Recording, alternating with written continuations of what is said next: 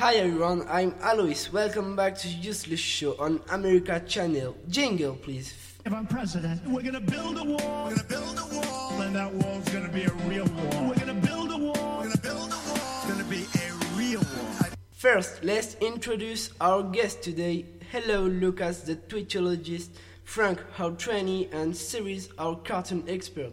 So he even created the job's name and deserves a thunderous applause for his first time with us. Welcome, Lucas. Hi Tim, I'm gonna read for you the best tweets from my Hillary and my friend Donald, the 45th president of the USA. Congratulations, bro.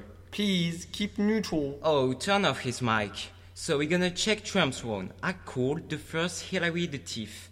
I quote, quote Hillary Clinton deleted 3,000 emails after they were subpoenaed by the United States Congress. Guilty cannot run. Rigged system. And he was perfectly right. How could a woman like her be a president? The second tweet with the poetic name of Hillary is still a thief.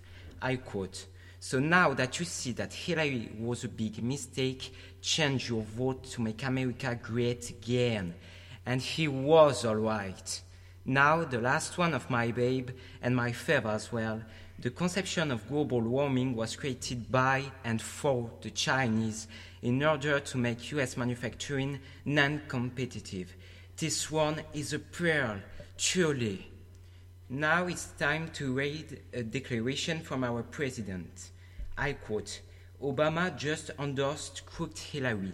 He wants far more years of Obama, but nobody does. And a retreat from Hillary, delete your account. I think the deepness of the, the answer explains everything about this moment. I'm done. Thanks, everyone. Wow, that goal.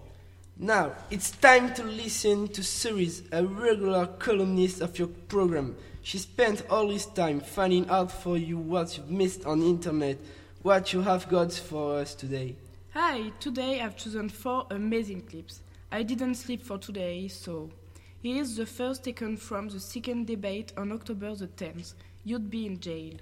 You know, it is, uh, it's just awfully good that someone with the temperament of Donald Trump is not in charge of the law in our country.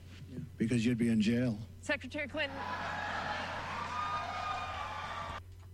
Now, the second one, taken from the SNL parody of this debate Hillary Clinton, right left.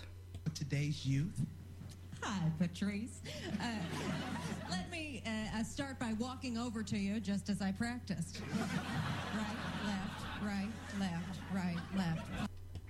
And the last and far from least, a Simpson episode. That's how I became a Democrat.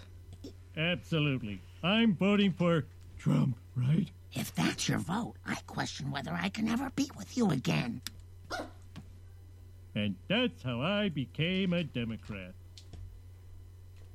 Seriously, none of this is interesting. All of you are a cliche of the media. You find out information, and that's all. No comment, no advice. Oh, yes, like Cerise, just without justification of the choice. That's not what I call flash news. Poor America. Most of the population was supporting Hillary Clinton. But because of the people like who compare Donald Trump to the devil, most of the population, especially in the deep part of the US, changed their mind. What you've done is bad. Abusing of your power is bad. You are bad. I'm going back to misery. Perfect. You are fired. Bring me a new trainee, please. It's time for us to tell you goodbye. You goodbye. Don't worry. The useless show will be here tomorrow.